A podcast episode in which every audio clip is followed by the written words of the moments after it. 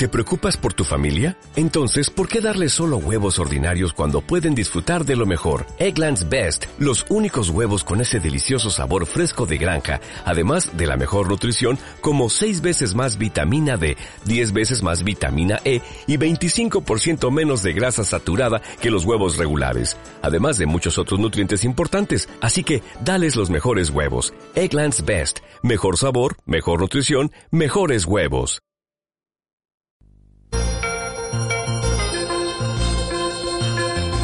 La noche de los tiempos en Radio Luna con Miguel Delgado.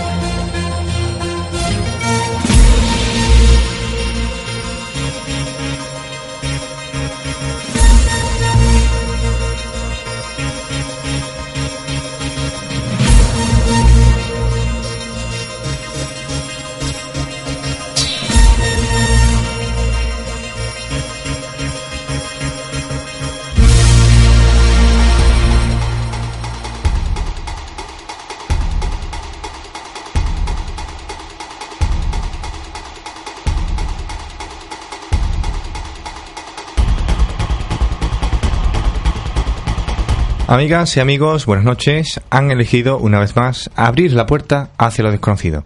Comenzamos cuando pasa una hora desde la medianoche y estrenamos este nuevo domingo 24 de enero del 2016. Hoy lo hacemos dedicado, eh, dedicando este editorial a uno de los genios más grandes que la música nos ha dado. En su último vídeo podemos verlo saliendo de un ropero con unas pintas escambrosas y a la vez sinónimo de que algo no pintaba del todo bien. En el mismo corto lo hemos visto en una cama de manicomio y sobre su seña de identidad una venda que oculta lo mismo que ha ocultado él durante esos 18 años que ha estado luchando por su vida. El vídeo, sin duda, es una premonición de lo que él mismo sabía que iba a suceder días más tarde. Ojos de distinto color, ocultos y que no hemos podido ver por última vez. El artista inglés parecía estar despidiéndose con frases como Mira aquí arriba, estoy en el cielo, no tengo nada que temer y seré libre. Sin duda interpretaba su tema de despedida en una especie de lecho de muerte. Otra vez el músico transportaba a sus seguidores a un mundo transgresor, trastornado y que no deja indiferente a nadie. No podíamos dejar pasar desde la noche de los tiempos la ocasión de brindar, aunque sea unos minutos de nuestro programa, para realizarle un más que merecido y pequeño homenaje a David Bowie. myself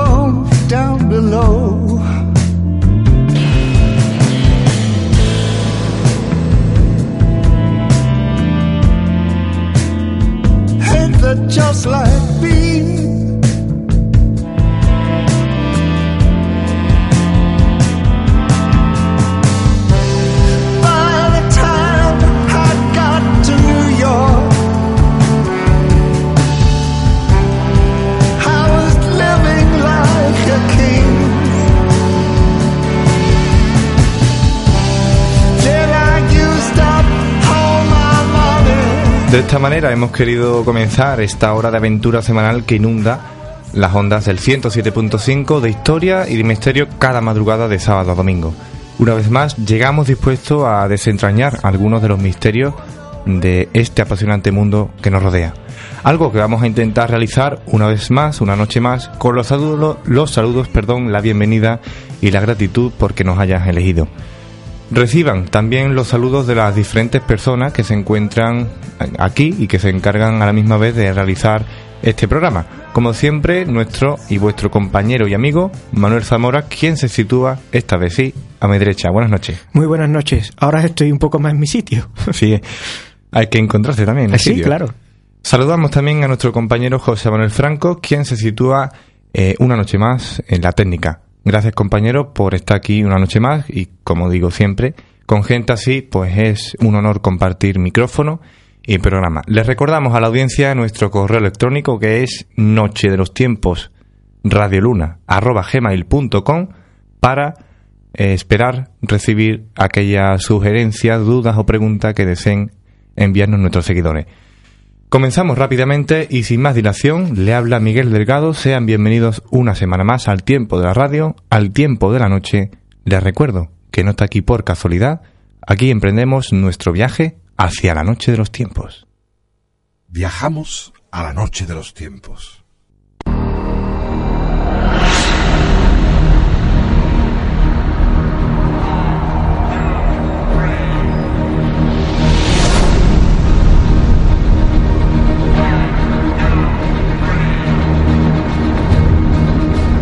Si te atrae el misterio, lo desconocido, tienes una cita con nosotros, de una a dos de la madrugada del sábado al domingo, en la noche de los tiempos, con Miguel Delgado.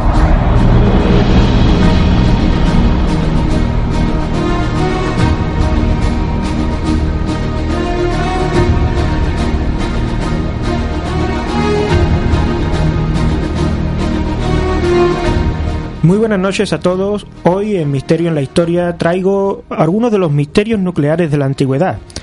¿Qué me preguntarían ustedes o qué se les ocurriría si yo dijese que si es posible que existiera un reactor de fisión nuclear hace 1700 millones de años? Existen verdaderos misterios en la antigüedad, pero este es uno de los, de los grandes. Eh, créanme que no es una cosa especulativa, sino una cosa probada por la ciencia. De hecho, existen esos reactores nucleares, al menos existen 15 de ellos que han sido descubiertos por la ciencia y demostrados cómo, funcionan, cómo funcionaban, funcionaban perdón, y fisionaban correctamente. ¿Qué podemos decir sobre este tipo de reactores? Pues podríamos decir que estaban alimentados por uranio, que se pusieron en marcha hace 1700 millones de, de años en el lugar llamado Oklo, cerca de Bangove, en Gabón. Hoy en día ya está est- se extinguió, ya no existe, no hace tal eh, exacto, no hace tal fisión, no hace ningún tipo de reacción nuclear, pero tenemos completamente la certeza de que en su momento fisionaron. Hasta el punto de que hoy en día eh, todavía existen unas especies de algas verdiazuladas que de una manera extraña, tras realizar la fotosíntesis, y gracias a lo cual se descubrió de que este reactor era un verdadero reactor nuclear de fisión, eh, consiguió que nos diese verdaderamente las pistas de lo que allí estaba pasando. ¿Por qué estas algas verde azuladas nos hacían pensar de que esto era un verdadero reactor nuclear? Pues todo esto se remonta al año 1972, cuando los científicos observaron que las algas producían un exceso de oxígeno anormalmente alto. Al analizar el agua, descubrieron que era tan ácida que mientras se infiltraba en la Tierra a través del suelo poroso, iba disolviendo el uranio de la roca madre, ya que esta roca estaba compuesta precisamente de ese material nuclear que es el uranio. Hace 1700 millones de años, cuando el reactor de fisión comenzó a funcionar y a fisionar ese material, eh, la concentración de uranio, eh, en este caso del uranio 235, era mayor que la que hay en las actuales bombas atómicas. Es más, en aquel entonces suponía un 3% de, la, de lo que podríamos llamar la composición de lo que hay actualmente, o sea, del material de uranio que podemos encontrar actualmente. Actualmente, Manuel, y perdona que, Sí, sí. que te haga esta pregunta en este momento, eh, parece que ahora mismo el mundo mira hacia Corea del Norte una vez más, pero en esta ocasión por esa posesión de la bomba H Sí. que tiene en su poder Kim Jong-un. O sea que esto es un problema también derivado de lo mismo, ¿no? Claro, es un problema que siempre ha ocupado, bueno, que siempre desde los años 50, después de la época de la guerra de la Segunda Guerra Mundial, prácticamente a su, cuando acabó con la bomba de Hiroshima y también con la de Nagasaki, ha ido preocupando a las diferentes potencias. Y también es cierto de que sigue siendo un problema en la modernidad, pero fíjate de que eh, ver cómo había reactores nucleares verdaderamente útiles hace 1.700 millones de años no deja de sorprendernos. ¿Hasta qué punto? Pues hasta el punto de que eh, estamos viendo cómo en la actualidad ese material que hay que enriquecer porque no se encuentra en la naturaleza de esta manera, hace 1.700 millones de años se podía encontrar uranio 235 eh, en completa naturaleza. De hecho, actualmente hay muchas teorías de la conspiración que apuntan a que no podría existir este reactor de una manera natural y siempre hablan de civilizaciones extraterrestres que lo pusieron allí. Esto es una cosa curiosa porque el reactor en sí sí funcionó, funcionó durante 150.000 millones de años, eh, en periodos de ciclos, que eran ciclos tanto apagados y encendidos. Ahora explicaremos por qué hacía este, este recorrido. Y claro, llama la atención de que este reactor estuviera funcionando y estuviese produciendo electricidad en una época que no existían ni siquiera humanos. Eso hace que muchísimos conspiranoicos apunten siempre a la teoría de los extraterrestres. Sin embargo, la ciencia eh, está casi segura de que esto fue una reacción natural, puesto que el uranio en aquella época se encontraba en gran cantidad, y, además lo que, sí, eh, y enriquecido, no empobrecido.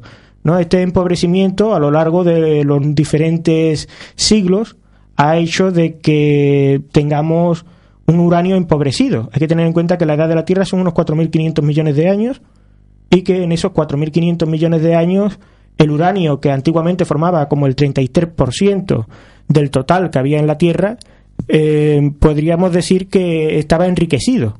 Sin embargo, este uranio ha sido a lo largo de todo ese proceso de unos 2.500 mm, años casi desde que ese uranio era enriquecido en la superficie terrestre o cercano a la superficie hasta el día de hoy se ha ido empobreciendo. De hecho, hoy en día, muy cerquita, en, donde está Oclo, muy cerquita de, este lugar de Gabón, sigue la empresa, tanto Aruba como otras empresas francesas, sacando uranio para su industria nuclear, tanto la industria nuclear francesa como también la industria europea. Y al día de hoy, pues este uranio se extrae no siempre en las mejores mm, condiciones, podríamos decir, ¿no? Porque muchas de las personas que lo tienen que extraer de, allí lo extraen prácticamente con métodos manuales.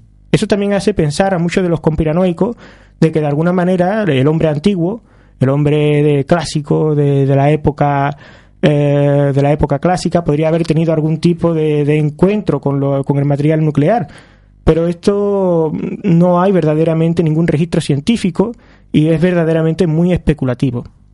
Sí es cierto, y esto es muy curioso, de que en el reactor de Oclo nos encontramos ciclos de combinación entre apagado y encendido. Esto es muy curioso, porque estos ciclos eh, muchas personas dudan de que se dé de una manera natural. Debo de decir que sí se puede dar naturalmente y la explicación sería muy interesante, puesto que podríamos hablar desde la hipótesis de que el propio proceso de reacción nuclear hizo hervir el agua que se encontraba allí dentro. Ese, agua, al evaporarse, hizo que los neutrones, que ya no tenían ese agua, pues se tornaran demasiado rápido y al no poder absorberse o absorber esos neutrones, dejó de haber una reacción en cadena en el dentro de la misma, eh, digamos, reactor, ¿no? de este reactor natural. Si esto sucedió así, pues seguramente evaporaría el agua, lo cual haría que en un proceso de millones de años se apagase y se encendiese según el agua volviera o no volviera a inundar ese reactor lo cual explicaría que esos ciclos combinados de apagado y encendido serían completamente naturales. ¿Y qué ha generado ese ciclo, Manuel? ¿Ha generado alguna, algún sistema montañoso? ¿Ha generado, ha generado por lo tanto, algún valle, algún río, alguna, algún nacimiento de algo? Sí, lógicamente, es que, bueno, al ser un lugar rico en uranio, eh, existen una serie de cuevas y una especie de, de cavernas en las cuales el uranio se encuentra de manera natural. Si nos remontamos a hace 1.700 millones de años, ese uranio se encontraría enriquecido y tendría... ¿Hay zonas del planeta más afectadas que otras? Por sí, obviamente, dependiendo de si hay verdaderamente una beta de uranio.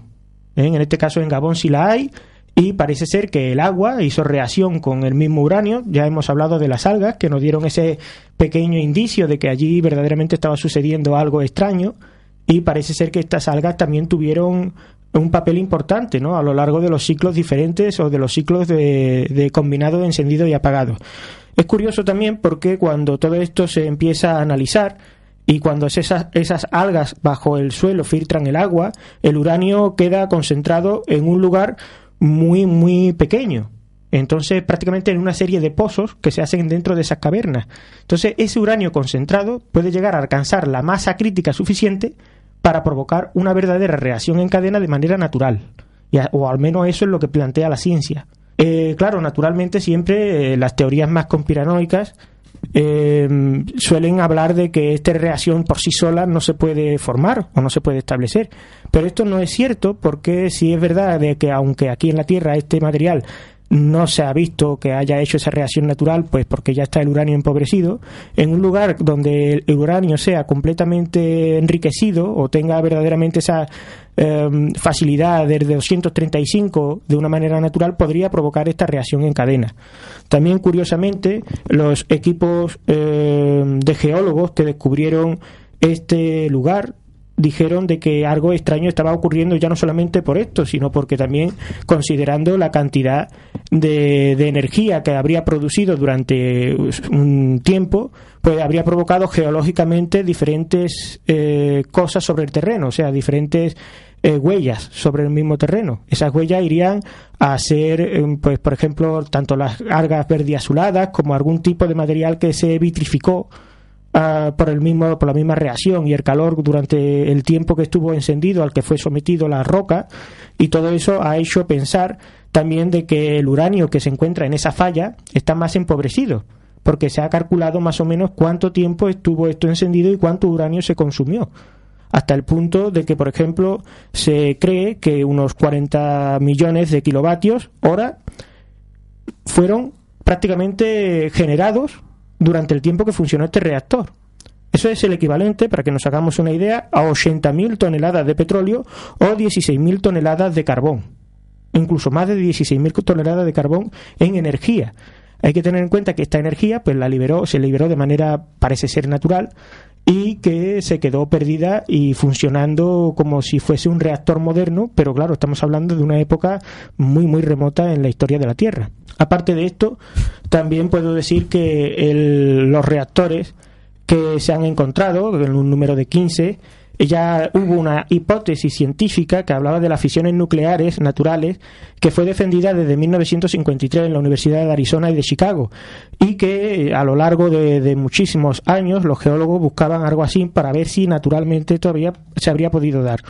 Bueno, como hemos dicho, los periodos pues podrían ser de 150.000 años en ciclos de encendido y apagado, consumiendo un total aproximado de unos 6.000 kilogramos de uranio y todo esto nos lleva, pues claro, a, siempre a esa especulación existente sobre si hubo algo más, si alguien encendió ese reactor o algo verdaderamente no terrestre, sino incluso se ha apuntado siempre a los extraterrestres, ¿no? Por porque este tipo de ingenios podrían existir de una manera natural, pues no parece convencer a la mayoría de, del público actual.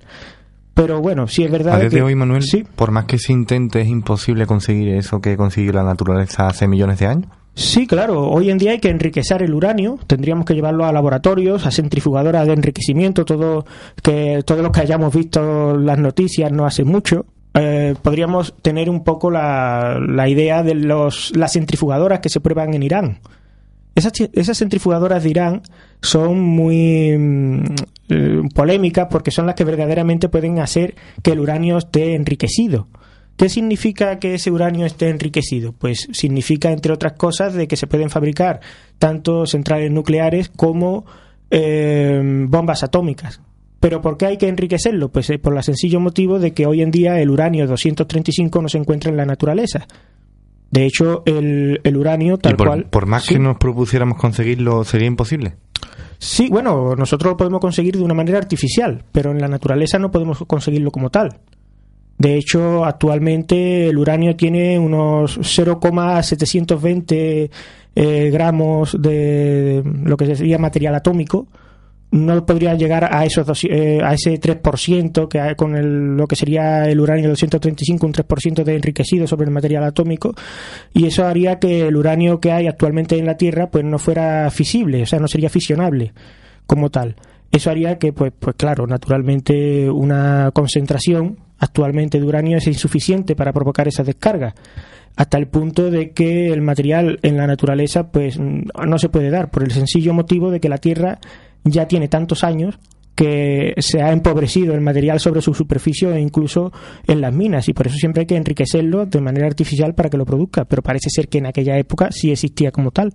También siempre recordar de que, por ejemplo, eh, naturalmente la explicación natural pues no convence a todo el mundo. Parece que es como si la selección natural también haya seleccionado los elementos de la propia tabla periódica. Claro, y ahora, por ejemplo, vemos como la tabla periódica pues se ha visto incrementada, incrementada en dos elementos nuevos, que por cierto ya en su día el creador de la tabla periódica estuvo hablando de que esos dos elementos podrían funcionar, podrían existir. Lo que pasa es que existen durante tan poco tiempo que prácticamente no lo apuntó en la tabla, aunque sí dejó esos materiales como posibles. Es una cosa curiosa.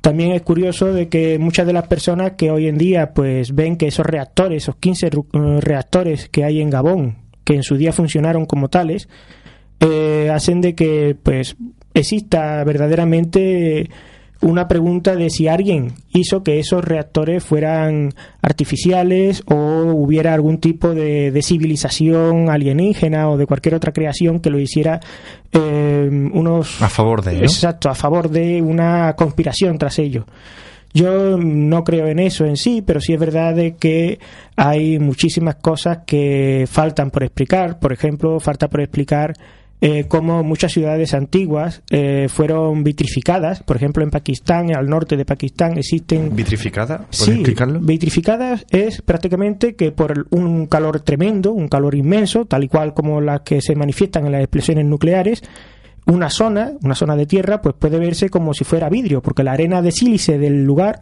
se convierte en una especie de arena de vidrio.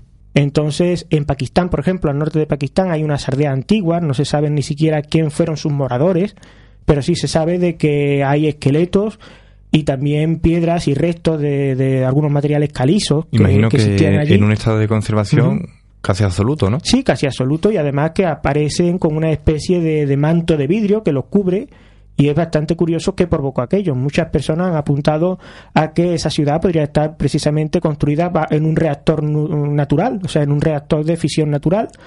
Otras personas apuntan de que ya por la época, pues ese, uranio ya no sería tan enriquecido como en la época de, de, y tendríamos por tanto no un reactor sino un asteroide que podría haber caído del cielo y haber estallado en el cielo y otras personas, naturalmente, más conspiranoicas, apuntan a que hubo una guerra nuclear en el pasado y muchas de esas personas, pues incluso hablan de que Sodoma y Gomorra, algunos textos, por ejemplo, que se encuentran de los sumerios, Ahí, o en Mesopotamia, recordemos los Anunnaki, que tanto se ha oído hablar de ello, que algún día traeremos también al programa, pues son una serie de relatos que apuntan a guerras en las cuales pues parece que intervienen armas nucleares aunque realmente pues no está claro que era lo que hablaban estos antiguos no seguramente eso no fuese así y se habrá confundido ese relato de una manera intencionada, ¿no?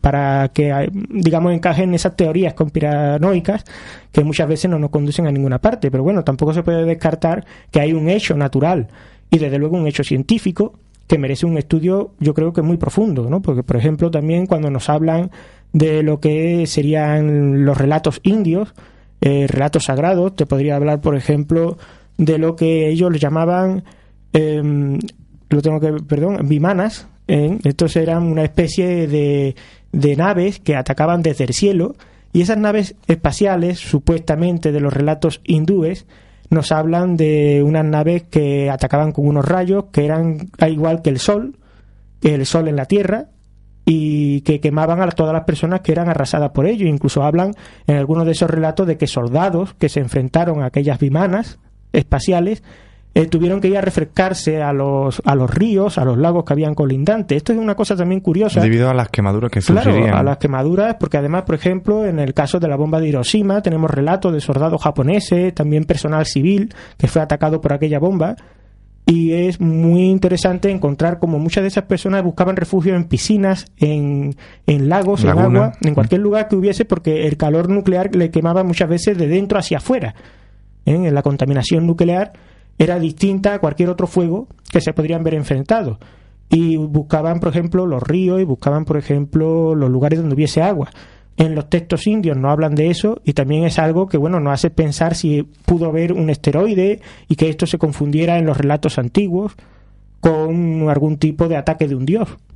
Que también hay que recordar que los fenómenos naturales antiguamente pues se les asignaban la categoría de divinos, ¿no? En fin, en todo esto pues solamente podría deciros de que me parece bastante interesante todo este tema, me parece también interesante eh, abordarlo de una manera científica. Ya sabéis que muchas veces me posiciono del lado escéptico y es mi, mi forma de preguntar. que lo has dejado claro desde siempre, un principio. Siempre, pero claro, siempre. Aunque en algunos programas lo hemos dudado, ¿eh? ¿eh? Sí, porque no deja de haber cosas extrañas y también uno no puede pretender poseer la verdad de todo, ni muchísimo menos.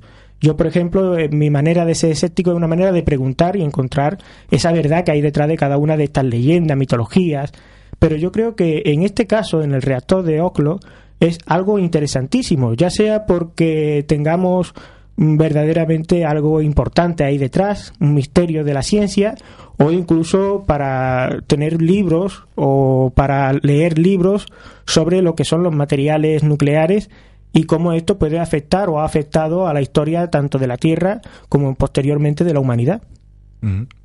Hay una frase que, por cierto, te sonará seguro, y dice así, no hay idea, ni creencia, ni tiempo o espacio que pueda imponer barreras a la libertad en mi mente. Pues sí, esa es una frase mía. Precisamente mi, mi frase de, de WhatsApp y es así. Nada puede imponerme, ni siquiera la idea de la ciencia o el escepticismo me puede poner barrera a mi creación ni tampoco a mi creatividad, ¿no?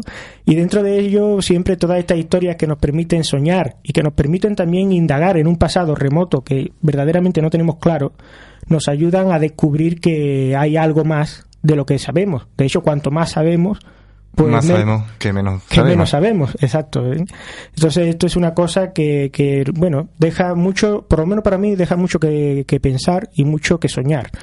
Más allá de eso, para terminar, os traeré una frase de uno de los padres de la bomba mm, atómica, el físico Oppenheimer, el cual dijo ante un, una sala de, de periodistas que eh, le preguntaron como si él se sentía orgulloso de haber lanzado la primera bomba nuclear del mundo y de la historia. Y él hablaba siempre de que él sí ha conseguido la primera bomba nuclear y la ha lanzado sobre civiles, lo cual no le, eh, precisamente no le llenaba de orgullo, pero él hablaba de que él no había lanzado la primera bomba atómica, solamente había lanzado la primera bomba de la modernidad.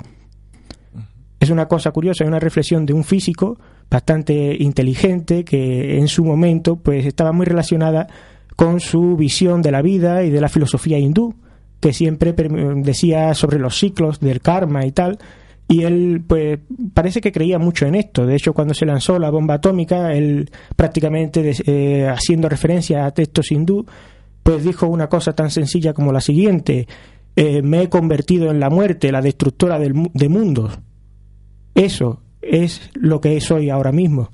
Y eso le pesó a él durante toda su vida. Entonces hay que recordar que esa destructora de mundos que sigue ahí, que ha estado de una manera presente tanto en la naturaleza como artificialmente, siempre es un peligro y todo esto relacionándonos con las cosas que suceden hoy en el mundo, por supuesto. Y con todo ello, pues acabo, si te parece, Miguel, y pues seguimos nuestro programa, por supuesto. Y seguimos además con una de las cuestiones que más afectan al mundo de las pirámides y de Egipto, porque ya tenemos algunos de los nuevos proyectos que se harán en el 2016. Con ello comenzamos Mundo Paranormal.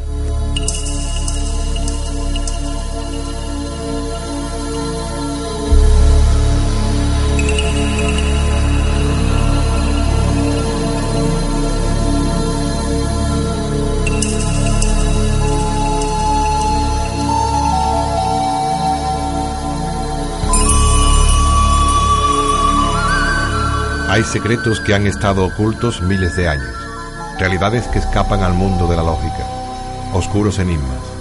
Conócelos en la noche de los tiempos, en Radio Luna con Miguel Delgado.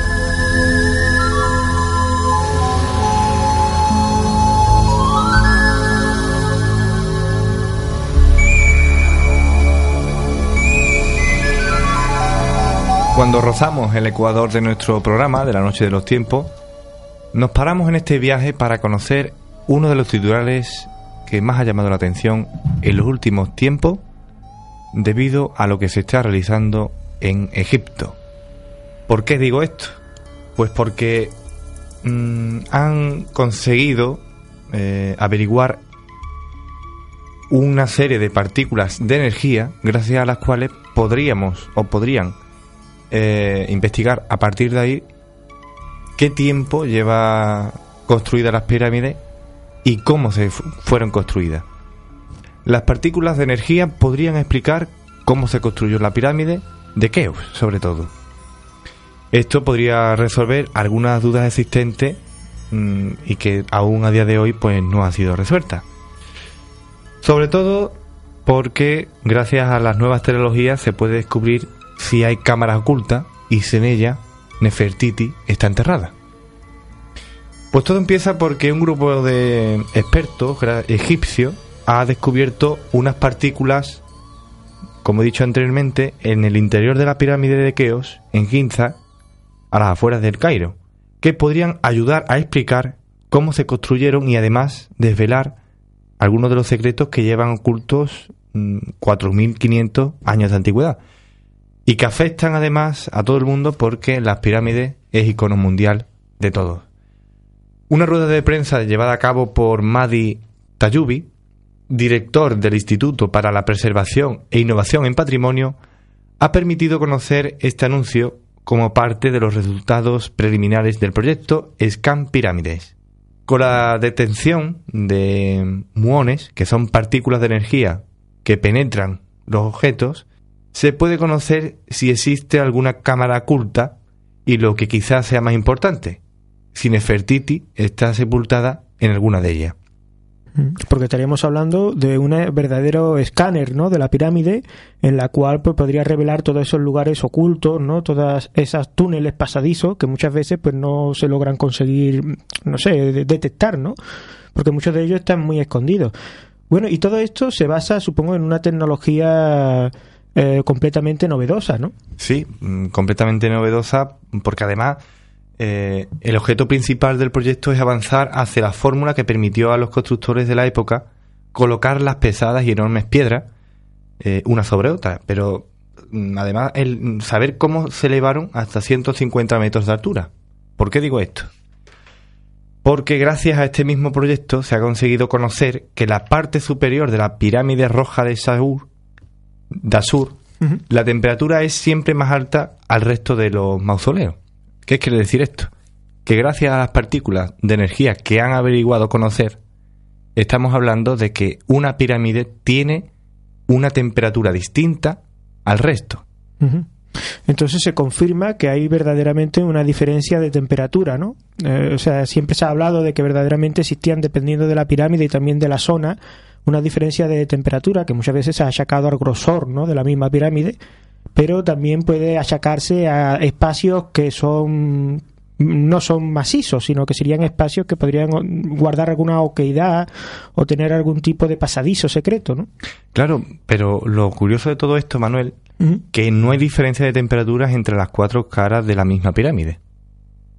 Y no, por lo tanto, hay diferencia entre el resto de pirámides. Sí, entonces también... Todas mantienen la media. Sí, sí, sí, mantienen una temperatura media. Transmitir la idea que mm, quizás no he conseguido, la pirámide de Keops supera esa media de temperatura al resto de pirámides. Claro, eso también nos indicaría que tal vez tengan algún tipo de conducto de refrigeración o de aire que mantenga esa temperatura, que también supongo que sería muy importante para conservar a la momia supuesta del faraón. Y junto a eso también una cosa interesante, por ejemplo, que la, la parte quedaría al norte, ¿no? No sería más fría que la parte que da al sur, sino que mantendría ese aire regenerado o, tendría algún tipo de, sistema en el cual pues se intercambiaría el frío y el calor. Pues es una cosa muy interesante que estamos descubriendo ahora mismo, gracias a esto, ¿verdad? El Estado además se ha volcado mucho en este proyecto y por su parte el ministro egipcio de Antigüedades anunció en la misma rueda de prensa que el próximo paso para colocar una cámara, mm, el próximo paso para conocer más sobre estos detalles que se ha conocido será colocar una cámara termográfica fija en el interior de las cuatro pirámides de Keos, de Kefren, Mircelino y Dasur, para conocer si realmente esa media eh, se, mantiene constata, ¿no? y se constata que existe en, toda, en todas estas maravillas ¿no? de la arquitectura. También es una cosa curiosa, eh, bueno, se, se, van a utilizar todas estas técnicas, son no invasivas, es decir, no se va a partir nada, ni se va a tener que hacer ningún tipo de excavación, ni nada por el estilo, sino se va a hacer prácticamente lo que es un verdadero escáner, una radiografía, ¿verdad? A través de infrarrojo de toda esa estructura. Pues sí, porque para ello se utilizan cuatro innovadores técnicas no invasivas para no dañar las antigüedades y se hace uso, además de las nuevas tecnologías como los drones o la termografía infrarroja que no dañan en absoluto las pinturas o cualquier material que deposite la pirámide. El proyecto, como he dicho anteriormente, Manuel, eh, pretende confirmar que las diferentes temperaturas descubiertas, por ejemplo, entre las varias pirámides de las pirámides de Keos, no son consecuencia de un clima exterior ni de los cambios estacionales, por lo que emana de la propia pirámide, en este caso, y hace que la media se mantenga y no sobresalga. Es algo muy curioso. Sí, sí, seguramente un sistema de refrigeración. Es una cosa tremenda, ¿no? Porque también tenemos que tener en cuenta que las pirámides, como poco, tienen 4.500 años y, bueno, son unas técnicas prácticamente innovadoras, ¿no? Mantener esa temperatura en un recinto como ese.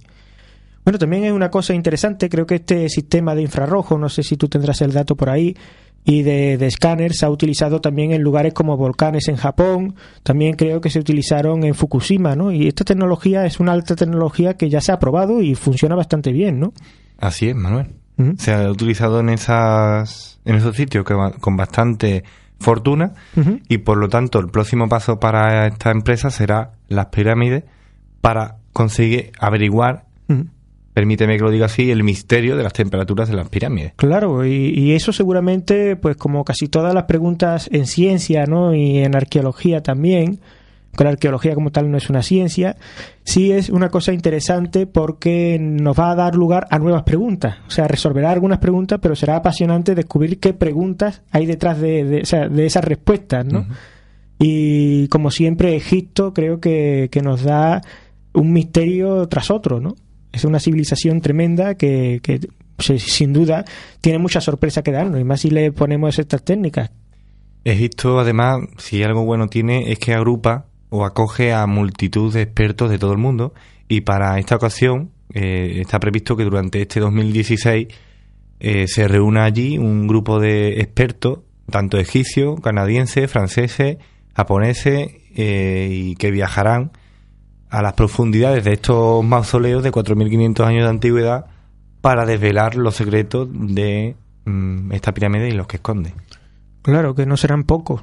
No serán pocos y seguramente, ya digo, que seguramente aparecerá algún tipo de sistema de refrigeración antiguo que mantendría esa temperatura y tal vez uno de los sistemas que ah, tendríamos que aprender, ¿no? Porque quién sabe si detrás de eso no hay una tecnología antigua perdida y esa tecnología nos ayuda a combatir cosas tan modernas como el calentamiento global o el uso de recursos energéticos que a lo mejor se han perdido. Recuerdo también que en el Yemen al día de hoy se utilizan en unas casas que son de adobe, que no son pirámides ni muchísimo menos, una forma de refrigerar muy interesante, que es utilizando una especie de lanas una especie de, de, lanas mojadas que se ponen en esas galerías, en unas galerías contiguas a la casa, sobre las que circula el aire del desierto y los convierte en húmedos, con lo cual es una especie de aire acondicionado antiguo. Mm. No sabemos, hombre, naturalmente la, la pirámide tendrá otra tecnología, pero bueno, eso nos da una idea de la refrigeración, de mantener la temperatura, incluso de que ya los antiguos egipcios seguramente sabrían eh, que la, mantener la temperatura era esencial para conservar a las momias, ¿no?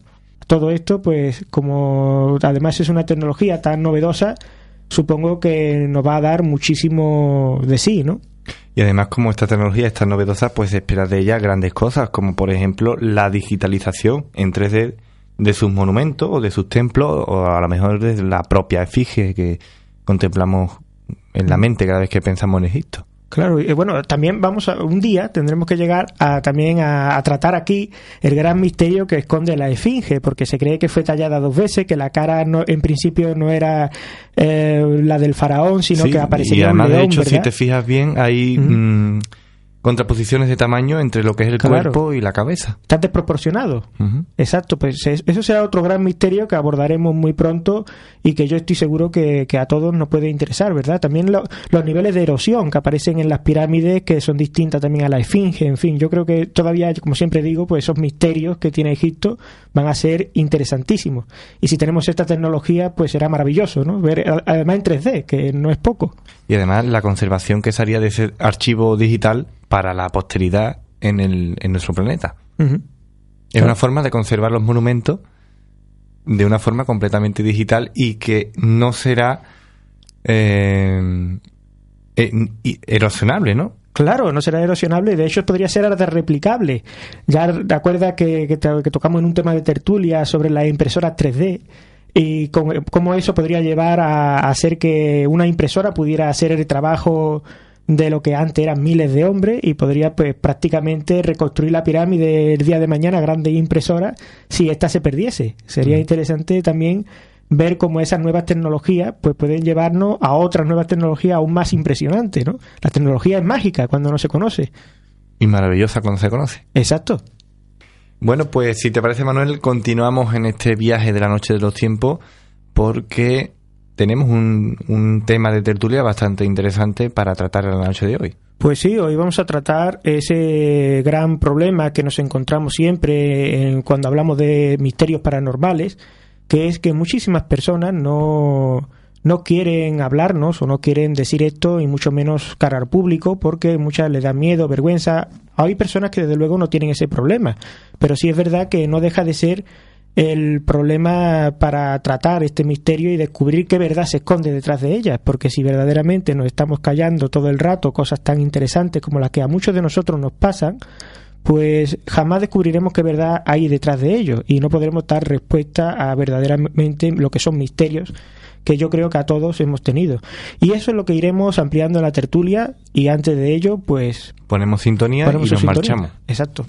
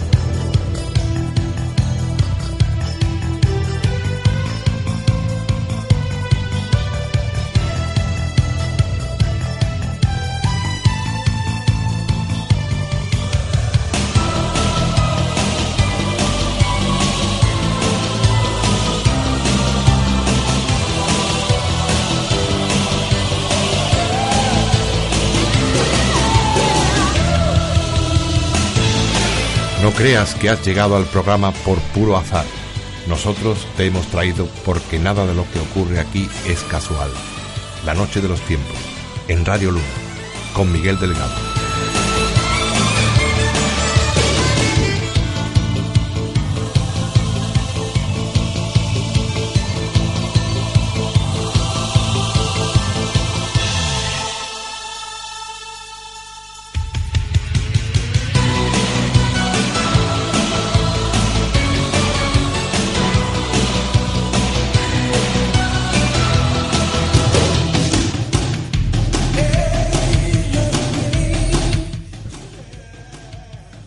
Pues como veníamos diciendo antes, eh, en la tertulia hoy vamos a hablar ese tema tan difícil de, de esas cosas que a muchas personas le pasan, sobre fenómenos extraños, cosas extrañas que le pasan en casa o que no tienen explicación, o esas cosas que incluso han marcado lo que sería la vida de muchas personas y no le han podido dar explicación.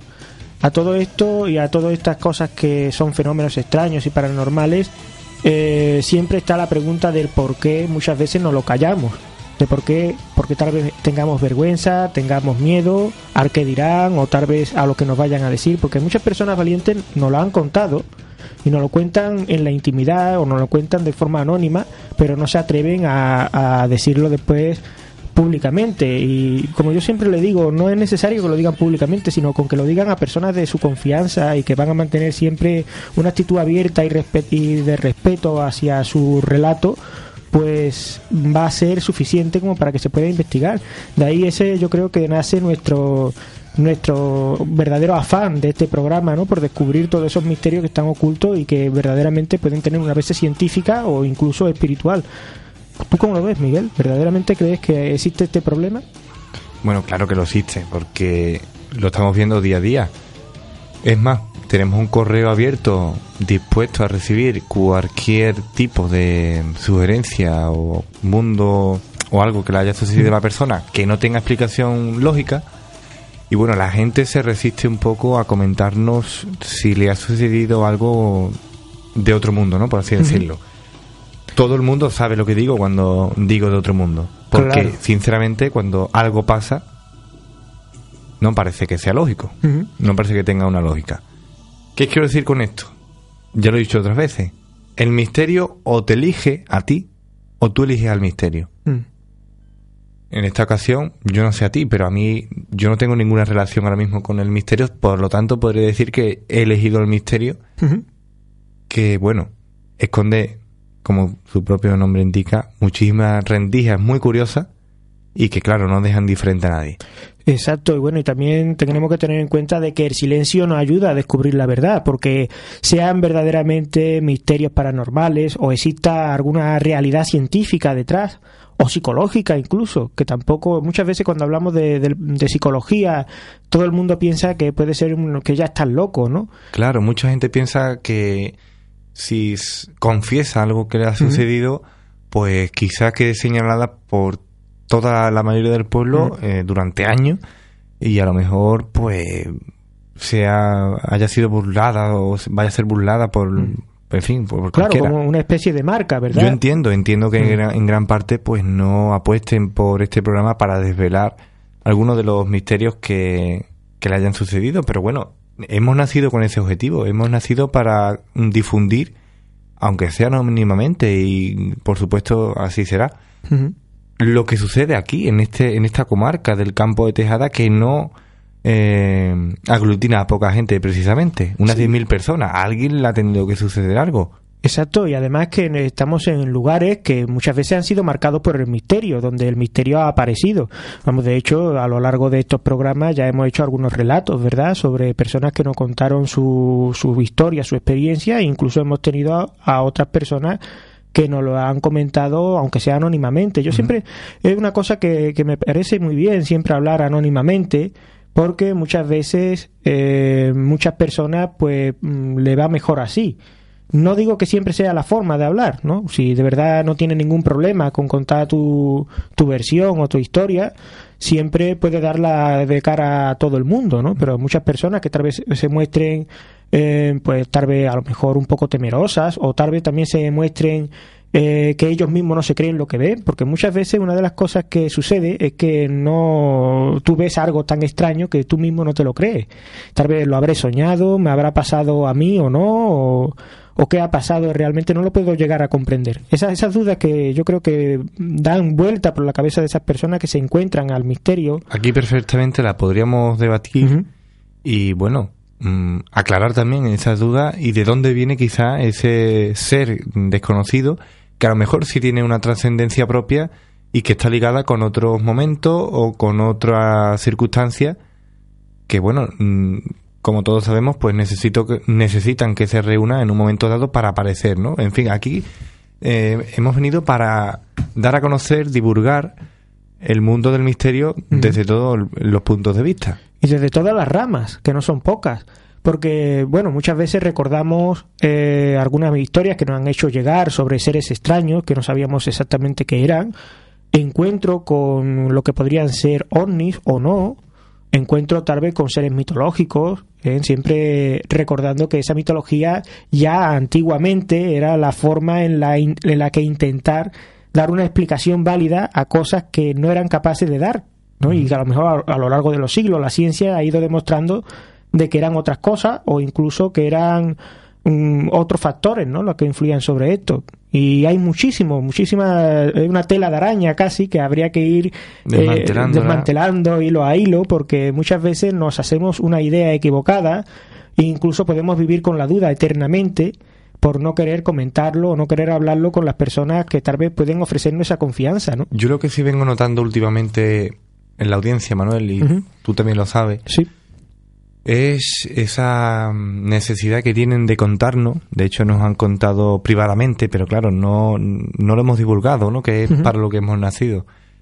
Eh, nos han contado algunos sucesos misteriosos que sí le han pasado a, a las personas que nos lo han contado y que dentro de poco pues podremos divulgar con mm. su propia voz sí, algunos de los sucesos. Algunos de los sucesos porque algunas personas no tienen reparos en contar la realidad que ella ha vivido. Cosa distinta es que no sepa qué le ha sucedido, que este es el gran problema. Y estamos hablando de personas que se han puesto en contacto con nosotros. Exacto y nos han dicho lo que le ha pasado. Y a las cuales siempre agradecemos muchísimo y siempre, como siempre decimos desde aquí, van a tener nuestro respeto, el anonimato si lo desean y si lo quieren contar tal cual, pues siempre tendrán un micrófono abierto e intentaremos indagar todo.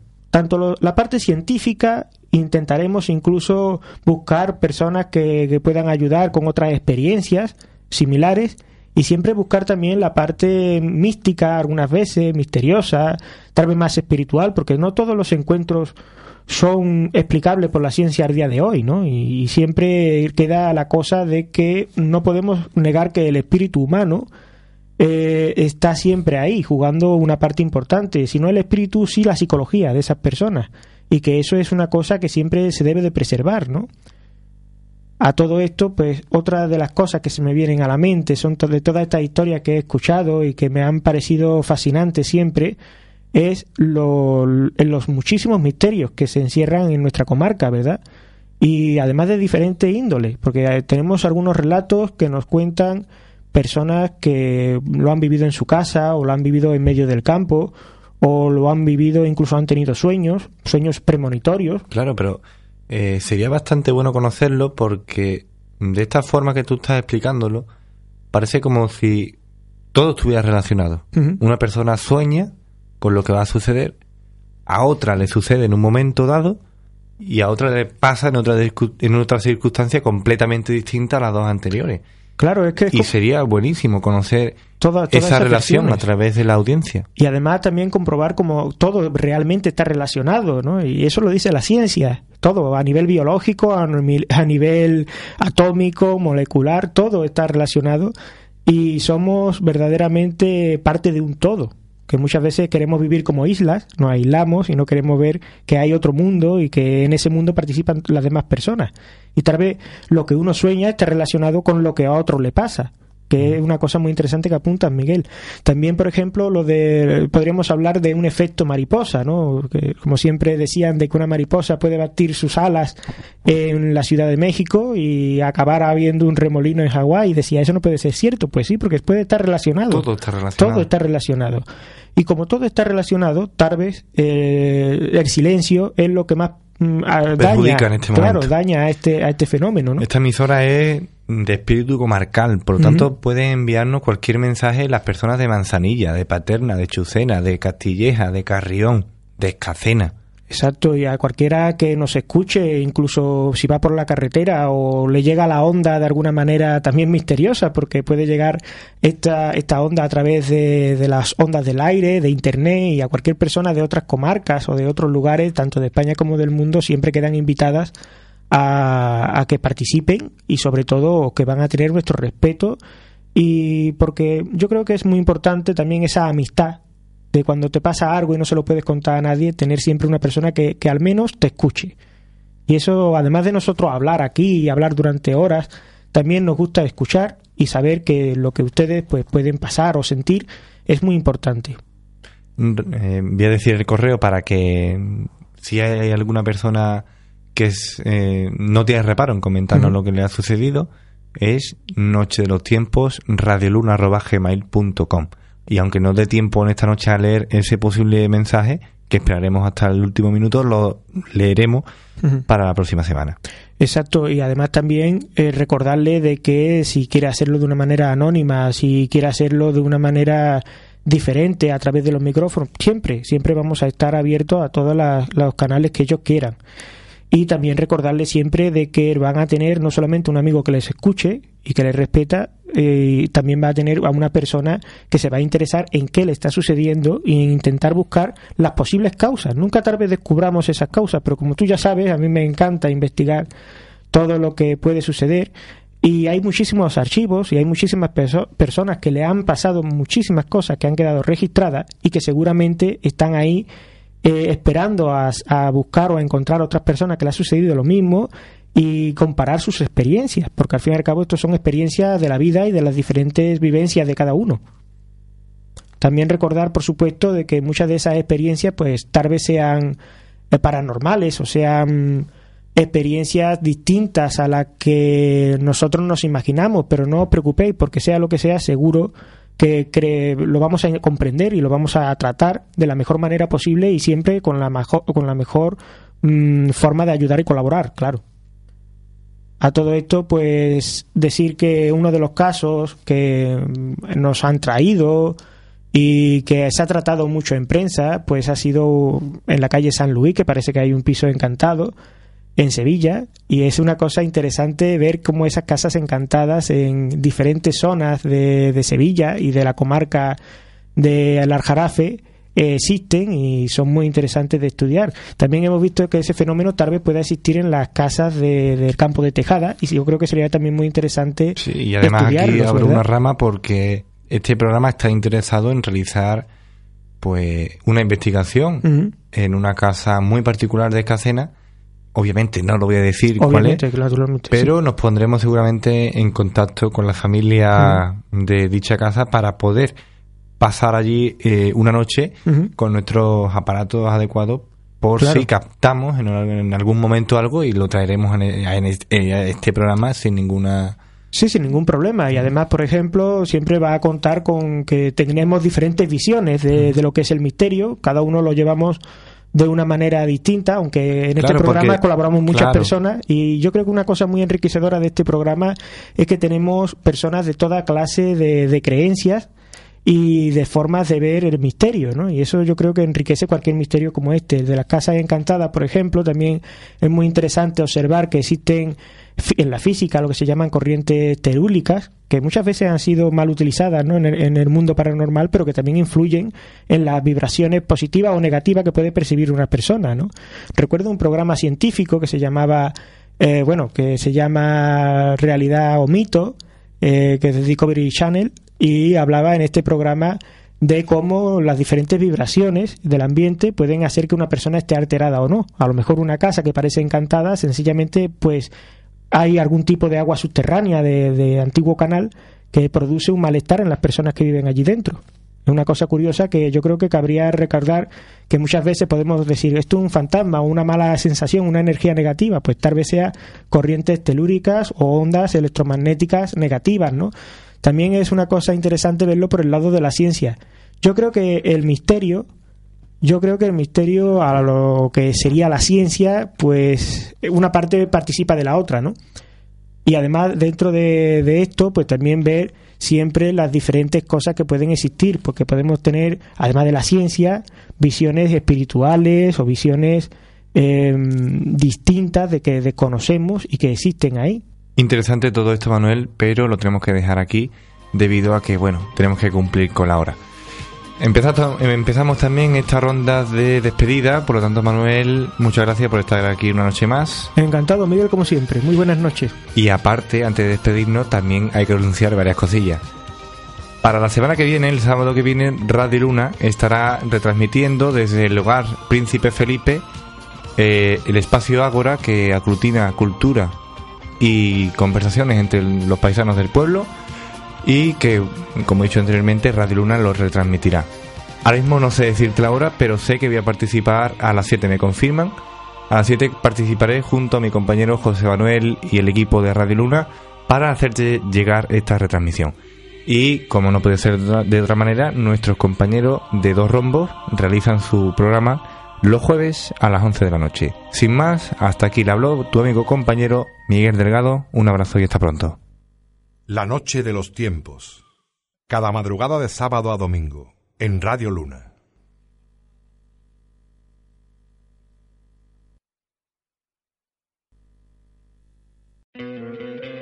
¿No te encantaría tener 100 dólares extra en tu bolsillo? Haz que un experto bilingüe de TurboTax declare tus impuestos para el 31 de marzo y obtén 100 dólares de vuelta al instante. Porque no importa cuáles hayan sido tus logros del año pasado, TurboTax hace que cuenten. Obtén 100 dólares de vuelta y tus impuestos con 100% de precisión. Solo con Intuit TurboTax. Debes declarar para el 31 de marzo. Crédito solo aplicable al costo de la presentación federal con TurboTax Full Service. Oferta sujeta a cambios o cancelación en cualquier momento.